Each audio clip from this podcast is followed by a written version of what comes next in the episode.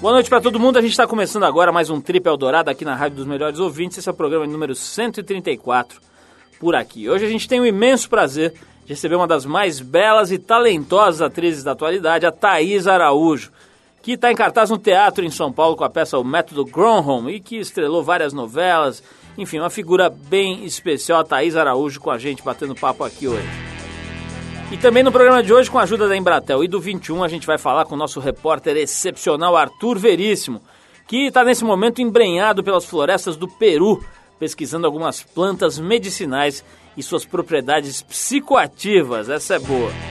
Bom, mas para abrir o programa de hoje, a gente vai com a banda que quebrou todos os paradigmas musicais da década de 60 e fundiu de maneira única o soul, o rock and roll, o rhythm and blues e também o funk.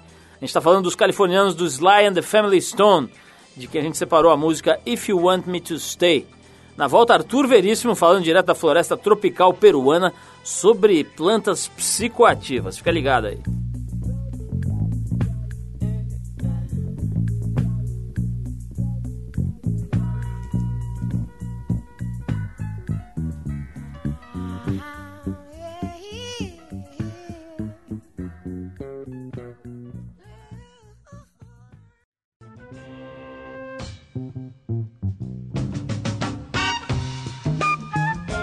Bom, pessoal, estamos de volta. Esse é o programa de rádio da revista Trip. Essa semana, com a ajuda da Embratel e do 21, o Arthur Veríssimo vai contar pra gente o que ele anda aprontando em Pucallpa, cidade peruana que faz divisa ali com o estado do Acre.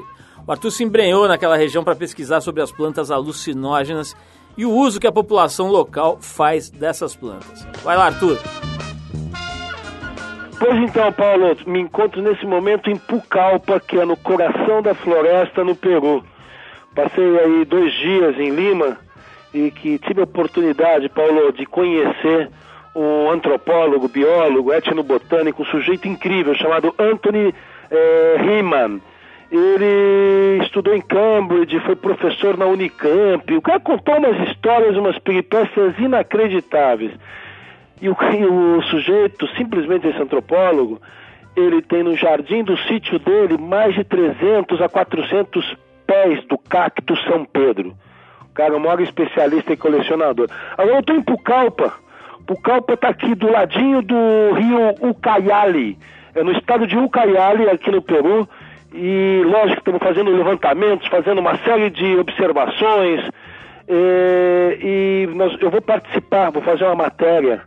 Estou preparando uma matéria aqui para a Trip em que nós vamos participar de uma dieta junto com um determinado xamã, onde que eu vou ficar isolado na floresta durante sete dias, numa cabana, Paulo. Eles chamam de tambo por aqui. Vou ficar numa, numa oquinha de quatro paus, num mosquiteiro, é isso mesmo.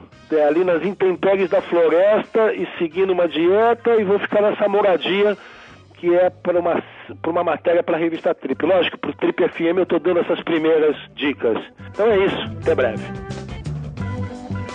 Bom, esse foi o recado do Arthur. Além de agradecer a ele, a gente agradece a Embratel que tem facilitado o nosso encontro com as pessoas que não podem vir até aqui, mas que querem falar com a gente, como Arthur Veríssimo nesse momento na umidade da selva peruana. E olha só, é sempre legal dar um toque sobre o prêmio Trip Transformadores. Para quem não sabe, a gente está ao longo do último ano na revista Trip publicando edições temáticas em cima de uma lista de 12 tópicos que a gente acha que precisam ser, no mínimo, mais debativo, debatidos pela sociedade. E no final desse ano de 2007, nós vamos premiar as 12 pessoas, os 12 brasileiros que a gente considera que, que tiveram uma vida, um trabalho, um legado dedicados a exatamente a esses 12 temas. No, nesse mês, a categoria que está sendo abordada pela trip desse mês é o sono, a importância do sono. E os indicados para a premiação da categoria sono no Trip Transformadores são o professor de Educação Física Nuno Cobra, o médico Sérgio Tufik e o neurocientista Siddhartha Ribeiro. Também temos como o concurso o Dorival Caymmi. Vale a pena dar uma olhada e entender um pouco melhor do que é a ideia desse prêmio do Trip Transformadores no nosso site, no trip.com.br. Você vai encontrar ali um ícone falando dessa premiação que tem como objetivo prestar uma homenagem a pessoas que trabalham pelas coisas que realmente interessam. E daqui a pouquinho, como eu anunciei, tem a presença de Thaís Araújo, perfumada, linda, leve e solta aqui nos nossos estúdios. Para você ir preparando aí o seu coração para esse papo com a Thaís Araújo, a gente faz uma homenagem à nossa convidada de hoje, que perfumou o nosso dia. Vamos com The Chiffons, um grupo nova-iorquino dos anos 60 e a música One Fine Day. Depois da música, ela, Thaís Araújo, aqui no Trio.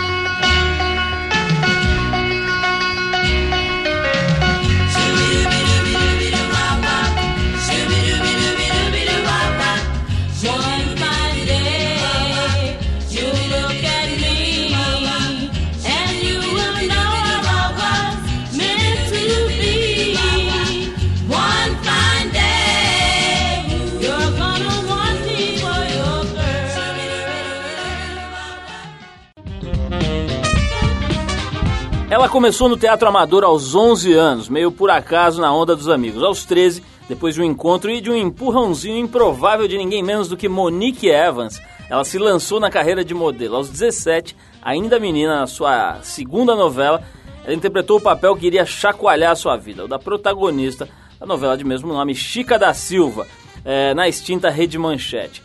Referência de beleza já foi eleita pela revista americana People a mulher mais bonita da América Latina modelo de profissionalismo, foi a primeira negra a conquistar um papel como protagonista numa novela da Rede Globo. Estamos falando de Thaís Bianca Gama de Araújo, mais conhecida como Thaís Araújo, que está em cartaz junto com o marido Lázaro Ramos, aqui em São Paulo, com a peça O Método Grown Home, e que está aqui nos dando este prazer monumental, essa verdadeira honra de recebê-la aqui nos nossos modestíssimos estúdios. Thaís, que honra tê-la aqui. Já tivemos o seu nobre esposo, Lázaro Ramos aqui dando uma entrevista genial há algum tempo e agora temos a confesso que é, é, se tivesse que escolher entre um dos membros do casal, a minha escolha teria sido vir você primeiro. Mas enfim, não se pode ter tudo nessa vida. Estamos recebendo você só agora, 23 anos depois da fundação desse programa.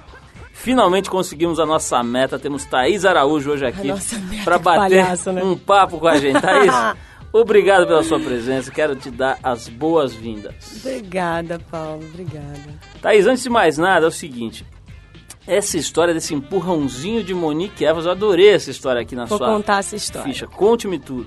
Seguinte, eu era uma estudante, estava saindo do meu colégio e fui fazer o meu cabelo num salão de beleza. Uhum. A minha cabeleireira tinha mudado de salão e a Monique na época tinha um salão no Rio.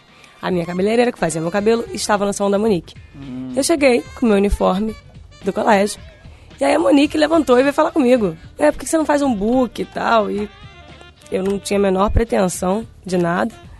De nada mesmo, né? Porque eu tinha, sei lá, 13 anos. Eu não tinha a menor pretensão de absolutamente nada na época, eu não sei de estudar. Queria fazer o cabelo mesmo. Queria fazer o meu cabelo, entendeu? Dar um tratinho.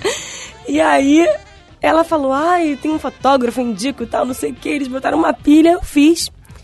E a maior coincidência porque o fotógrafo era embaixo de uma agência de modelo que na época era Class. Hum. Que a Fernanda Barbosa trabalhava na Class. Ela Isso na, no Rio mesmo, No né? Rio. Tá. E aí o fotógrafo pegou a minha foto que ele tinha feito e mostrou para Fernanda Barbosa e a Fernanda me ligou convidando para fazer parte do casting da classe. Então tudo aconteceu que tinha que acontecer mesmo. Que se dependesse de mim, da minha mãe, do meu pai, realmente eu faria as minhas fotos, elas estariam guardadas até hoje. Eu seria uma dentista e mostraria para os meus filhinhos hoje, provavelmente, as fotos que a mamãe fez quando tinha 13 anos. Pô, que legal essa história. Quer dizer que teve a Fernanda Barbosa também. Teve. Como tudo por acaso. Uma espécie de descobridora aí do é. seu talento. Também não precisava ser muito genial para descobrir o seu talento e a sua beleza. Não é, pequena Thaís? Mas enfim, vamos falar aqui dessa história de você começar fazendo esse papel com 17 anos, né? Você foi fazer o Chica da Silva, que não é um papel exatamente fácil, é. nem simples, muito menos ser protagonista de uma novela, né? De, de, de um canal aberto. É, eu me lembro de ter visto essa novela, acho que já comentei isso com você, e de ter ficado impressionado com a sua interpretação, porque realmente saltava ali aos olhos, eu nem sabia. Era muito ruim, né? Que as pessoas paravam na, na e falavam, nossa. Não, ao contrário. Na época eu não sabia, por exemplo, a tua idade, não, não sabia se tinha 17, 19, mas enfim, dava para ver que era uma menina nova fazendo um tipo de trabalho ali com uma, com uma dramatizando de uma forma mais legal do que a média. Como é que você conseguiu tão cedo encarar esse papel que já não é fácil por si e depois ter um bom desempenho? Eu também não estava sabendo o que eu estava fazendo muito ali não, Paulo é, de verdade, assim, eu tinha feito uma novela antes, tinha feito teatro antes. E quando o Avancini me chamou, eu acho que o grande diferencial desse trabalho realmente foi ter o Avancini ao meu lado, me, me dando toda a base, né, me sustentando ali o tempo inteiro. Acho que esse foi o grande diferencial do trabalho. É, e eu não sabia mesmo o que eu estava fazendo. Sabia a história da Chica da Silva, conhecia por alto, pelo que minha mãe e meu pai já tinham contado. O Avancini não deixou eu ler o livro O Chica que Manda, não deixou ver o filme do Cacá Diegues, porque ele falou, não quero nada, eu quero que você venha crua mesmo e a gente vai construindo a personagem de acordo com como a novela vai passando. Quando ele me chamou, a única coisa que eu sabia é que a Chica da Silva tinha que ficar pelada. E esse era o meu maior desespero. Achava a personagem incrível, super rica dramaticamente, mas eu não tinha também muita noção do peso que essa personagem tinha. De verdade. Aos 17 anos eu não tinha essa noção. O que mais pesava para mim era o fato de ter que ficar nua. E que era desesperador. E quando ele me chamou, a primeira coisa que eu disse foi não. Falei, não, eu não sei fazer isso, e tem que ficar pelado, eu não quero isso, não quero isso. E ele pediu para confiar nele. E eu fui com tudo, e eu acho que o grande diferencial mesmo foi ter o Avancini ao lado. E eu tenho. Agora a novela repetiu no SBT. E eu fiquei muito chocada, realmente. Saltava os olhos como era ruim no início. Muito ruim. É, você via que era uma menina completamente verde, completamente crua, fazendo aquele personagem. Mas ao mesmo tempo era muito bonito ver a evolução do trabalho, o quanto eu cresci durante o trabalho. Durante a novela. Durante a novela. Então o início era vergonhoso. E aí depois eu não vi a novela inteira no SBT, mas eu vi o início, depois eu vi no meio, já era completamente diferente. Então o crescimento que eu tive durante o trabalho foi realmente emocionante. Bom, de duas uma, ou você é muito autocrítica, ou eu comecei a ver a novela no você meio. Você começou no meio. Porque realmente era legal. Agora, tem uma curiosidade dessa novela, né, Thaís? Eu tô lembrando aqui, não sei se você me corrige, me corrija se eu estiver errado. A Galisteu participou dessa novela Ah, e foi um verdadeiro trauma na carreira dela. Ela já me contou isso aqui, inclusive, que ela detestou ter feito. Acho que ela tinha uma cena lá que ela era violentada no meio de uma cachoeira, um troço horroroso. E ela ficou traumatizada, tanto é que ela só conseguiu encarar a coisa de atriz, de atuar, agora relativamente recentemente, É. no teatro e tal, depois de uns convites insistentes. Como é que é essa história? Quer dizer, ao mesmo tempo uma pessoa pode, na mesma novela, encontrar um caminho e se desenvolver como você acabou de contar, e a outra pode se traumatizar e ficar anos sem conseguir pisar num set ali. Pode, não, pode acontecer de tudo, né? E eu entendo a Adriane, porque o Avancini botou a Adriane com os peitos de fora em todos os capítulos da novela. E sem abrir a boca. Foi triste o que aconteceu. Eu acho que se eu tivesse passado pela situação da Adriana, eu também teria ficado traumatizada. Falando em trauma da Galisteu, Thaís, tem uma passagem que ela contou pra mim aqui recentemente, ela teve aqui faz acho que umas, uh, sei lá, um mês, umas quatro, cinco semanas. Ela disse que tem um trauma com o doutor Francisco Cuoco, que é o famoso ator Francisco Cuoco. Ah, o, o Chico. Ele negou um autógrafo para a pequena Galisteu quando ela era apenas uma pequena criança de meias soquetes.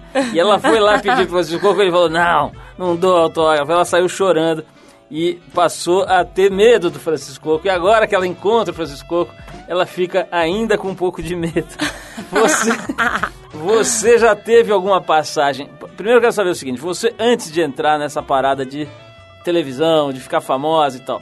Você era meio tiete, você achava o máximo os artistas e tal, ou você não tava nem ai? Eu não tava nem aí, cara. Eu nunca pedi autógrafo de ninguém, sabia? Agora eu quero saber eu se não você... entendo a função do autógrafo também. É isso que eu quero falar saber. isso agora. Eu não entendo. Se você gosta de dar autógrafo de verdade, ou se é uma coisa que você faz por obrigação pra não te chamarem de metida. Não, eu faço porque eu sei que para as pessoas deve, deve, aquilo deve ter uma importância para aquela pessoa que tá pedindo. Então e é bacana, o cara gosta do meu trabalho. Vou lá, o que que você quer? Só um autógrafo? É só uma assinatura num guardanapo. que provavelmente você vai perder, vai rasgar. Eu não entendo, mas é, é tão importante para aquela pessoa, não me custa absolutamente nada assinar um guardanapo, entendeu? Thaís, é o seguinte, nós vamos dar um break aqui para tocar uma música e depois vou querer saber sobre a sua vida pessoal com detalhes incríveis. Credo! Que jamais ninguém revelou. Credo! Ó, a música agora você deve gostar, porque é uma turma da pesada e que vem lá do Rio de Janeiro. A gente tá falando da farofa carioca, obviamente. É, é do seu gosto, né? É o começo da carreira do seu Jorge, que hoje tá famoso no mundo inteiro e tal.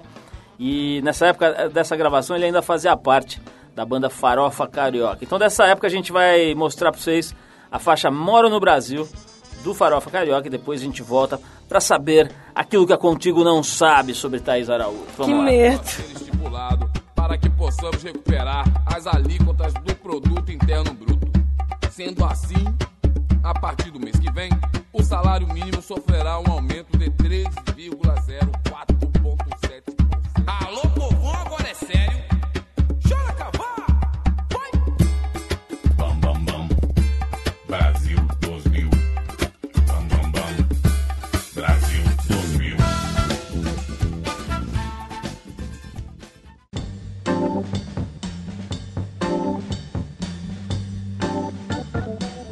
Estamos de volta, se você ligou o rádio agora, esse é o programa da revista Trip. Hoje recebendo a presença perfumada, com uma dentição invejável, de Thaís Araújo. Meu aparelho, inclusive, Esta- de colocar. Não, se eu colocar também ninguém vai entender nada do que eu vou falar. Esta verdadeira musa do cinema, da televisão e também do teatro. Ô, ô Thaís, a gente tá falando, eu adoro falar esse negócio de celebridade, porque é uma coisa meio maluca, né?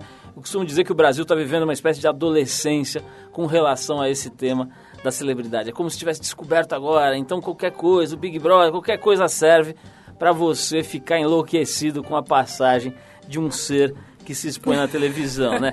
Então, o, o Pedro Cardoso, que é essa figura ótima, um ator é, absolutamente especial, né, do, de teatro, de televisão. Ele deu uma entrevista muito legal para a TPM desse mês.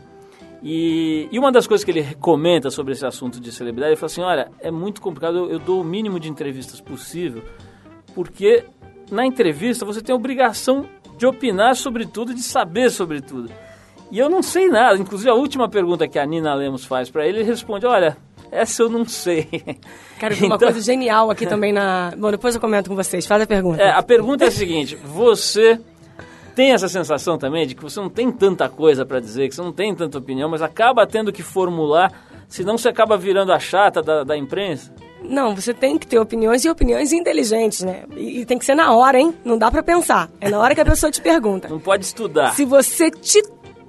tem uma titubeada, olha, ela é burra, coitada. É, eu acho, eu inclusive, eu só tô aqui dando entrevista pra vocês pra divulgar minha peça. Este é o único objetivo? Monstra! Mas é verdade, porque quando eu não tô fazendo absolutamente nada, eu não tenho nada para falar. Monstra. Mas é isso. Eu só dou entrevista quando eu tenho alguma coisa pra falar. O que eu tenho pra falar? bem, a gente tá da minha peça, a ser que eu tô em cartaz no Método Graham. com o Método Graham no Teatro das Artes, no Shopping Eldorado. Mas é isso. É. Porque é, é, eu vou dar entrevista sobre o quê, se não for sobre o meu trabalho? Sobre a minha vida? A sua não me dentição, interessa. por exemplo. Ah, não Como me foi interessa, colocar um né? aparelho? Ah, para. Não, mas olha só, tem um é o tipo negócio. de coisa que não me interessa falar, entendeu? Tem um negócio que o Pedro Cardoso fala que eu achei muito interessante também nessa mesma entrevista aí, que diz o seguinte, olha, eu acho que essa, que essa loucura das pessoas pelas celebridades tem a ver com o fato de que as relações entre as pessoas hoje estão muito esgarçadas, ele usou essa expressão, muito, muito maltratadas, muito... é, as pessoas não têm tempo ou não têm condição, né? Você vai nas favelas hoje, por exemplo, tem uma coisa que me choca muito, quando eu vou lá a, a- trabalho, enfim, pesquisando ou, ou interagindo, eu descubro cada vez mais com clareza que as células familiares, além de não existirem, hoje eh, elas eh, eram esgarçadas, como disse o Pedro Cardoso, mas tinha a figura da mãe ainda que sobrava. Hoje não tem mais. As famílias nas favelas, em geral, o que restou delas tem no comando ou no pivô a figura da avó. Né? Então, assim, é mais ou menos o que o Pedro Cardoso estava alegando. Quer dizer, como as relações humanas, familiares, etc., o acolhimento não existe mais, as pessoas se projetam nos famosos, nas supostas celebridades, numa, numa, numa, numa espécie de projeção, numa espécie de expectativa de que aquilo resolva alguma coisa. Você sente alguma coisa? Isso faz sentido na tua cabeça? Eu acho que o que, além disso, acho que isso pode fazer algum sentido também, aquela coisa de ter que dar resposta inteligente sem a gente poder pensar. Olha o inferno. Hum, pensa um pouquinho. É, mas eu acho que tem uma outra coisa também. É. É, as revistas de celebridades, elas têm por praxe, enfim, de criar uma vida muito mentirosa das pessoas. Uma vida que não é verdadeira, uma vida de glamour, uma vida superficial. É como se E- fosse to- so- fôssemos todos pequenos Brunos Chateaubriands, assim. Todos felizes, Certo. ricos, muito ricos, todo mundo é muito rico, Aham. todo mundo é muito feliz, Magros. muito magros, todos magros, viajam muito para Paris, para todos os lugares do mundo, não sofrem, quando sofrem também, aí Vão a Miami. quando sofrem vão, sei lá, vão pro Vale do Luar, vão É isso. pra casa do Katsu e ficam lá chorando em Miami. Poxa, gente, quem não quer chorar em Miami? Eu acho que tem isso também, de vender que a vida é um mar de rosas e quando tem sofrimento você pode correr para Paris. Entendeu? Entendi. De vender essa glamorização mentirosa e as pessoas querem aquela vida. Vamos falar desse outro negócio que é importante, que essa história. você- talvez você não aguente mais falar disso, mas eu vou insistir. Que essa história aí do racismo, né? Tem gente, tem muita gente que fala que o Brasil, o problema é outro, que não é a parada de negro e branco, é a parada de pobre e rico. Mas quando você vai ver as estatísticas, eu vi isso ontem por acaso ou não, as estatísticas de mortes pela polícia em São Paulo é gritante. É praticamente só negros e pardos, seja lá o que isso for, né? Como, como os caras falam na, no boletim de ocorrência, o elemento era pardo, trajava calçado, não sei o quê. tá? Pardo. Era um papel pardo, A verdade, papel pardo. a verdade é que morrem, pelo menos nas estatísticas desse tipo de morte, né, mortes violentas, etc., muito mais negros do que brancos. Talvez tenha alguma defesa de algum antropólogo, ah, porque os negros tradicionalmente tiveram menos oportunidades, são em geral mais pobres, blá blá. Quero saber o seguinte, você está nessa agora posição privilegiada por todos os motivos, por causa do seu talento, etc. Mas o fato é que você hoje tem lá é, a adoração do público, da mídia, etc. Como é que é? Tem racismo no Brasil ou não tem? A gente é um país preconceituoso, super preconceituoso. E a gente tem como provar de várias maneiras. Primeiro, eu vou dar o meu exemplo, tá?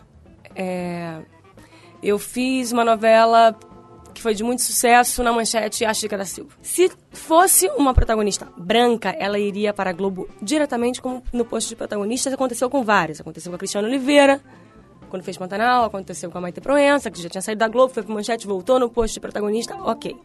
Eu fiquei amargando sete anos até conseguir fazer o papel da protagonista. A protagonista bombou, foi da Cor do Pecado. Fez um super sucesso. Cadê a outra? Não tem. E não vai ter. E não vai ter. Eu fiz da cor do, da, fiz o Cobras e Lagartos, não era protagonista. O personagem fez sucesso. Fez. Ótimo, uma maravilha. Você era a vilã que roubou a cena, né? Eu quero Famosa. ver quando, vai, quando é que vão falar de novo, assim, olha, tá aí o seu papel de protagonista, mas não é a protagonista negra. Porque isso eu não quero também. É a protagonista. Eu, eu- eu costumo dizer que eu posso fazer da Julieta a Cleópatra, cara. E posso mesmo. Acho que esse é o grande problema no Brasil. Eu tô falando, em termos, eu tô falando em termos artísticos, tá? É, da minha vida. É, e que é, na verdade, um reflexo da sociedade. E aí eu vou falar da coisa das cotas. É, porque eu acho importante e tá todo mundo debatendo muito e muitos é, intelectuais se juntando para escrever livro, para debater e tal e tal e tal. E aí dizendo, não, a gente não quer separar por raças, o Brasil é um país mestiço. O problema não é genético, é um problema sociológico. A verdade é que, se o fulaninho tem a pele mais escura, ele vai ter menos oportunidade. Então a gente não está falando de, ai não, nós somos negros, vocês são brancos, cada um para. Vamos duelar, mas é um duelo. Não é isso, gente. É, é claro, tá, tá- tá aí na nossa sociedade. Eu não entendo porque as pessoas resistem tanto a, a- a essas cotas. Qual o problema de dar essa oportunidade? Você acha, eh, quer dizer, ninguém seria maluco de questionar a força da TV Globo no Brasil, mas você acha que o fato de você ter feito a protagonista de uma novela e depois ter, ter roubado, entre aspas, né, a, atenção de todo mundo depois na Cobras e Lagartos também, ter virado meio que uma protagonista ali por força do próprio sucesso do personagem, isso muda alguma coisa? Quer dizer, o su- o sujeito que está ali na, na comunidade de periferia e que sai e toma 20 gerais, né? Porque uma das coisas que, que as pessoas que eu conheço mais reclamam é o assédio da polícia, né? O cara é, é- é negro, tem um bonezinho, Acabou, vai, bandido, eles vai tomar bandido. tapa, vai ser parado cinco, seis vezes por dia, às vezes, na- na- pela polícia. Você acha que muda? Quer dizer, no dia que você faz uma protagonista, que você emplaca ali um sucesso, você sai nas revistas e tal, aquele cidadão que não é famoso e tal, ele vai ser menos judiado ou, ou mais respeitado? Ou a Globo não tem essa força toda? Não, acho que tem. Acho que tem. Imagina, um grande é, formador de opinião, né? Um gigante. A Rede Globo é um gigante. Eu acho que a partir do momento que a Globo vai e coloca uma, protago- uma protagonista negra ou um protagonista negro, como Lázaro foi de Cobras e Lagartos, acho que as pessoas começam a aceitar é, melhor essa história. De que, pô, se a Globo colocou é porque dá certo e dá certo mesmo. E, e a gente serve de referência para as pessoas. E os atores negros, os artistas negros. é, A gente tem que se preocupar muito com o que a gente fala, com as atitudes que a gente toma, porque a gente é referência. e tem que ter consciência de que de- do peso das, das nossas atitudes, das nossas palavras, sabe? Thaís, falando de um, de um sujeito negro que teve um peso fundamental aí para a história do mundo, e especialmente para a libertação né, do povo negro, eu vou tocar aqui um Bob Marleyzinho básico, mas eu quero deixar no ar aqui o seguinte. Ai. Depois que nós voltarmos do Bob Marley, eu vou querer saber, porque é o seguinte, o Lázaro esteve aqui e é um sujeito que me lembra assim, quando eu penso nele, eu penso em três coisas. Primeiro, um talento sobre-humano para representar. Segundo, um sujeito muito elegante. Terceiro, um cara tímido, um cara assim meio quieto, meio tímido, etc. Eu conheci aqui uma horinha de papo, né? É, mas pelo pouco que eu conheço de você, eu tenho certeza que foi você que chavecou ele. Acho que ele jamais faria a corte porque ele ia ficar com medo de você. Então Ah. eu vou querer saber a verdade sobre o encontro de Lázaro Ramos e Thaís Araújo Paulinho. logo após desta música que tem, aliás, um nome sugestivo, que é Pick Myself Up, é Me Pega Aí, Mano, do disco African Herbman de 1970. Thaís não estava nem projetada ainda nessa época quando Bob Marley fez essa canção maravilhosa. Depois a gente volta para saber como foi a dança da sedução de Lázaro Ramos em volta de Thaís Araújo.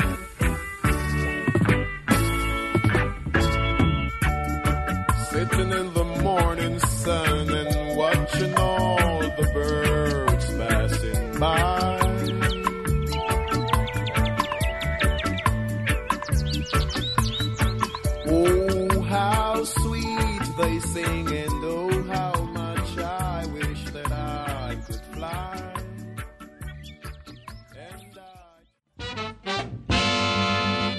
Muito bem, estamos de volta. Ouvimos aí o Bob Marley, Pick Myself Up. Hoje a gente está conversando com esta simpatia, esta jovem talentosíssima, dona de uma dentição invejável, a pequena Thaís Araújo. Espero que role pelo menos algum comercial Colgate. de pasta dental. Ô Thaís, então vamos falar do seu trabalho, dessa peça aí que chama-se o Método Grown Home. É, que você faz com o próprio Lázaro Ramos. Isso. E tem mais gente lá que eu já vi. Tem o Edmilson Barros e o Ângelo Paz Leme. E como é que é? Eu- eu- teve um- não teve um filme com essa. Teve um filme chamado O Que Você Faria? Isso, um filme argentino, né? É. Uma produ- coprodução. Argentina e Espanha. Isso, muito bom por sinal, né? Que o autor é catalão. Isso aí. Fala aí, é um, é um, é um método que existe mesmo? Existiu? Não, o mano? que aconteceu foi assim: o autor achou na lata de lixo um uns papéis de, de uma avaliação de seleção de pessoal. Certo. E aí tinha umas frases super preconceituosas. E a partir dessas frases, ele teve a ideia de escrever o que seria, como seria um processo desse de seleção. E ele escreveu, são quatro candidatos que estão ali disputando uma vaga um, de uma multinacional, de um cargo executivo. E quando eles chegam, eles são surpreendidos pelo método Gronholm, que é um método curioso, é um método, na verdade, que parte de, é, é, de gincanas, são umas gincanas, são funções que eles têm que cumprir. E a primeira, é, eles têm que descobrir que no meio deles, eles sabem que no meio deles tem um infiltrado. Tem que descobrir quem é esse infiltrado. É o, cara, o cara achou no lixo isso Ele achou no lixo. História incrível essa. Ele achou no lixo e desenvolveu esse, esse Roteiro. roteiro que eu tô contando aqui pra vocês. Eles têm que descobrir quem é o infiltrado e aí a peça toda é em volta dessas provas. Várias provas são sugeridas tal, eles vão cumprindo essas provas. E a peça é sobre isso, basicamente, assim.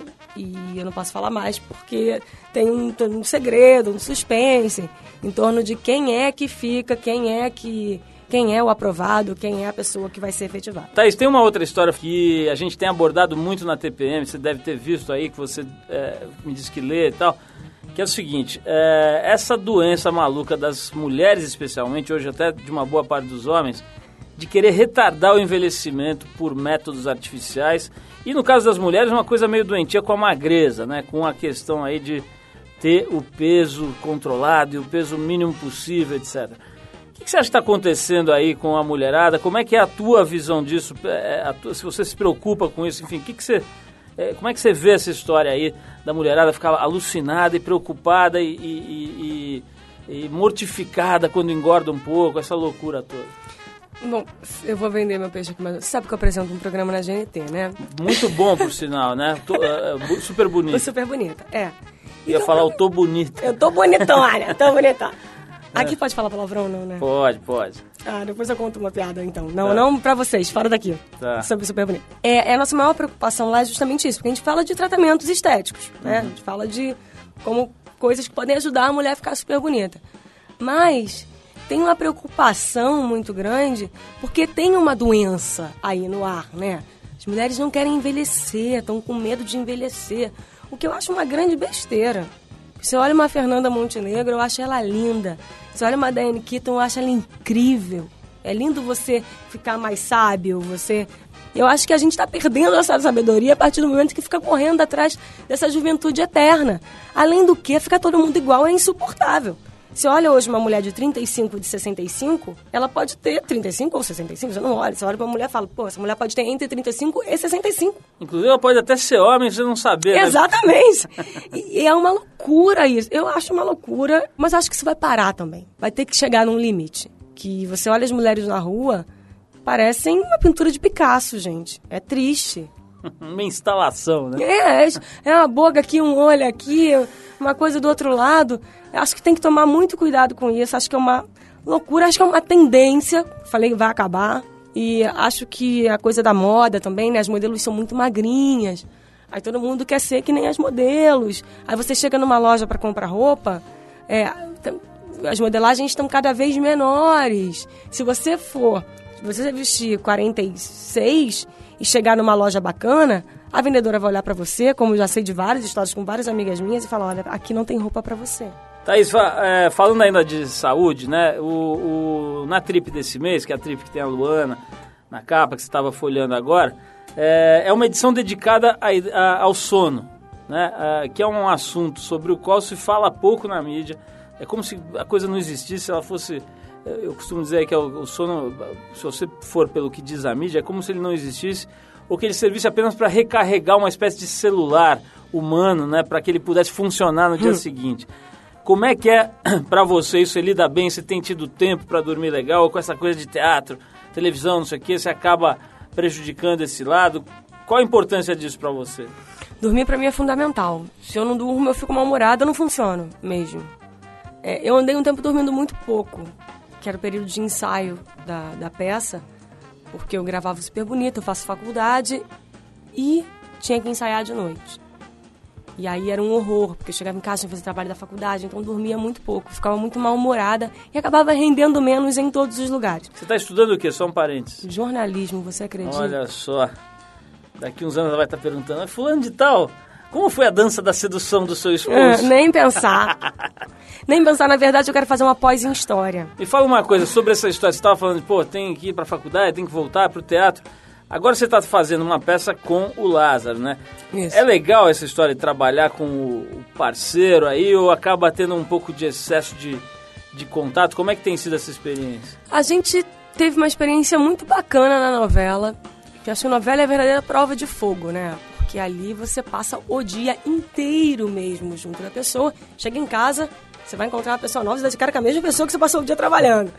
E, mas foi uma experiência excelente. A gente conseguiu, não sei por que maneira, nem qual caminho, desenvolver, assim, é, é, um, um método de trabalho em que a gente está ali, está no estúdio, está no set e a gente é colega de, de trabalho. Chega em casa, a gente conversa uma vida normal. É como assim. se desligasse um botãozinho e ligasse outro. É, não sei se também se o essa... método Gronholm de convivência. É, eu não sei se é isso também. Eu sei que é, eu fiquei com muito medo na época da novela. Falei, pô, será que o casamento resistirá a uma novela?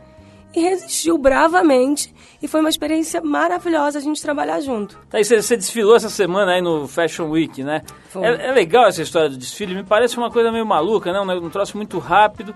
É você não rápido. fala, você passa andando com aquela cara de não tô nem ai, e aí vai embora, né? Como é que é esse negócio de, de desfilar num, num desfile desse? Cara, foi muito engraçado, porque antes de entrar eu pensei, será que eu entro rindo? Ou eu, eu Diz entro que não pode séria? rir, né? Eu não sei se não pode rir. Não tá na eu- moda rir. Eu pensei, pô, se não tiver na moda, entra. Se tem a moda, Pois vai é. morrer de tédio, Mas, gente. Pois é, é um negócio esquisito, mas você vê, viu a Fernanda Lima na televisão essa semana desfilando e ela passa assim com uma cara de estou séria, não vou rir e jamais rir na minha vida. né? né? Durante não dá vontade de chorar. É. E aí, eu, na hora que eu entrei, eu entrei pensando assim, será que eu Vou rir, eu, eu não. E aí eu entrei meio séria, assim, normal, com uma cara normal. E olhei pra cara das pessoas. Estavam todas tão sérias olhando pra mim que eu fiquei com medo de rir pra elas. Porque se eu risse, eu não recebesse um sorriso de volta, eu ia chorar muito. Nossa. Eu ia sair chorando na passarela arrasada. Imagina. Mas foi divertido, foi divertido, foi bom. Thaís, é o seguinte, quero falar mais um pouco, não é da sua vida pessoal, é do método Grown Home. Afinal de Ah. contas, você só veio aqui pra isso. Só vim aqui pra ir. Então vamos pagar essa dívida aqui. Onde é que tá o teatro? Onde é, onde é o teatro, horários, dias, etc. Bom, é no Teatro das Artes, que fica no Shopping Eldorado, de sexta a domingo, às nove e meia, sexta e sábado. Sábado tem duas sessões. Umas sete e meia e outras e e nove e meia. Sexta, nove e meia e domingo às sete. Thaís, um beijaço, obrigado pela sua Imagina, presença luminosa vocês. no nosso modestíssimo, na nossa modestíssima showpana radiofônica aqui. É, manda um abraço pro Lázaro Ramos, que nos deu, como eu disse já, uma entrevista muito bacana aqui. Mandarei. há algum tempo, acho que mais ou menos um ano por aí que ele veio. Manda um abração pra ele, fala que ele continua arrebentando, especialmente no cinema, né? Aquele filme, como é que chama? Aquele que é se Cidade passa Baixa. Cidade Baixa é, É um incrível, negócio né? do outro mundo. Sérgio Machado, que é ele ótimo. e o, o garotão lá, o Wagner. E a Alice, Wagner, né? Que tá que- bombando e a Alice, mundo afora. Que é uma coisa de louco, que aliás vinha nas festinhas da Trip, né? Eu devo ter foto, quando eu ganhar o Oscar eu mostro pra todo mundo. Igual aquele... E aí você pede um autógrafo Igual atrás da autógrafo, foto. exatamente. Igual autógrafo. A Alice, além de ser uma atriz genial, é uma pessoa humilde, o que é uma virtude genial. Thaís, pra você também um beijaço, obrigado. E Outro. nós vamos ao, à sua peça. Vai assistir. nada. Sábado, no segundo horário, eu estarei lá se a minha pequena filha deixar. Você vai sábado nove e meia? Vai Eu mesmo? vou estar em São Paulo, eu vou ver se eu vou sim. Vai, você vai gostar. É muito boa. Legal, Thaís, um beijão. A gente vai pra frente aqui, vamos tocar mais uma música, depois vamos pro boletim do fim de semana, onde vamos recomendar novamente a peça da Thaís Araújo. A música agora é do Cowboy Junkies, para todos os casais que não estavam juntos no dia 12, o dia dos namorados, que estão comemorando o dia dos namorados atrasados hoje. Nossa produção acha que você vai achar legal essa música, que se chama, que se chama Sweet Jane e é da banda canadense Cowboy Junkies. Depois da música, então, a gente volta com as dicas pro fim de semana aqui no Boletim do Fim. Um beijão pra Thaís e vamos nessa! Beijo.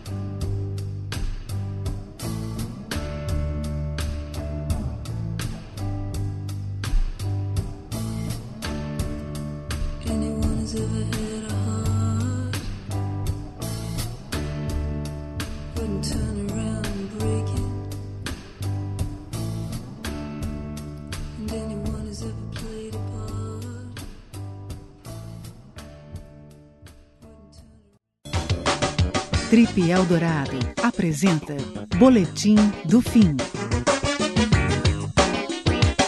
Bom, pessoal, chegou então a hora de trazer para você o boletim do tempo e das ondas e também o que acontece de melhor aqui em São Paulo nesse fim de semana. O sábado começa ensolarado na capital. Durante a tarde ocorre um aumento de nuvens e são esperadas pancadas rápidas de chuva à noite. No domingo o sol volta a brilhar e não há previsão de chuva. As temperaturas variam de 16 a 26 graus. Para quem quer surfar, para quem vai para o litoral para pegar onda, fica atento. A passagem de um ciclone extratropical nesse sábado deve gerar uma ondulação de direção predominantemente sudoeste-sul, que não deve trazer ondas maiores do que meio metro. Já no domingo, o sol vira para sul e o mar sobe um pouco, com ondas podendo chegar a um metro. Para quem fica na capital e quer pegar um teatro, além da peça da Thaís Araújo, que a gente já divulgou aqui, o método Grown tem também o seguinte, a peça Trindade, que fez muito sucesso no Rio de Janeiro, que está chegando a São Paulo, foi indicada inclusive ao Prêmio Shell nas categorias ator e autor. A peça trata do cenário político do início do século XX e tem no elenco os atores Luciano Quiroli e Pedro Neschlin. As apresentações acontecem sábado às 10 da noite e domingo às 8 no Teatro Aliança Francesa, fica na Rua General Jardim 182. Os ingressos custam 20 reais. Olha só, já estão à venda os ingressos para o espetáculo Festa O Guarani Via Gol, uma ópera eletrônica. Esse espetáculo que vai misturar a erudição da ópera com a batida da música eletrônica é um projeto inédito por aqui. O evento vai acontecer no próximo sábado às 10h30 da noite e a música fica a cargo da parceria entre o maestro Fábio Oliveira e o DJ Mal Mal, um dos maiores nomes da música eletrônica nacional. A gente bateu um papo por telefone com o idealizador de toda essa, essa história, desse projeto, Coy Freitas, meu amigo de longa data, que vai contar um pouquinho mais sobre esse projeto. Vamos lá, Coy. Boa noite, Paulo Lima e ouvintes do Trip FM. Eh, quem fala aqui com vocês é o Coy Freitas, eh, diretor do espetáculo eh, multimídia O Guarani Viagou, uma ópera eletrônica. E é um grande prazer falar com todos vocês sobre essa novidade que a gente está trazendo para o público brasileiro em primeira mão, uma vez que o que a gente está montando nunca foi feito em lugar nenhum do mundo.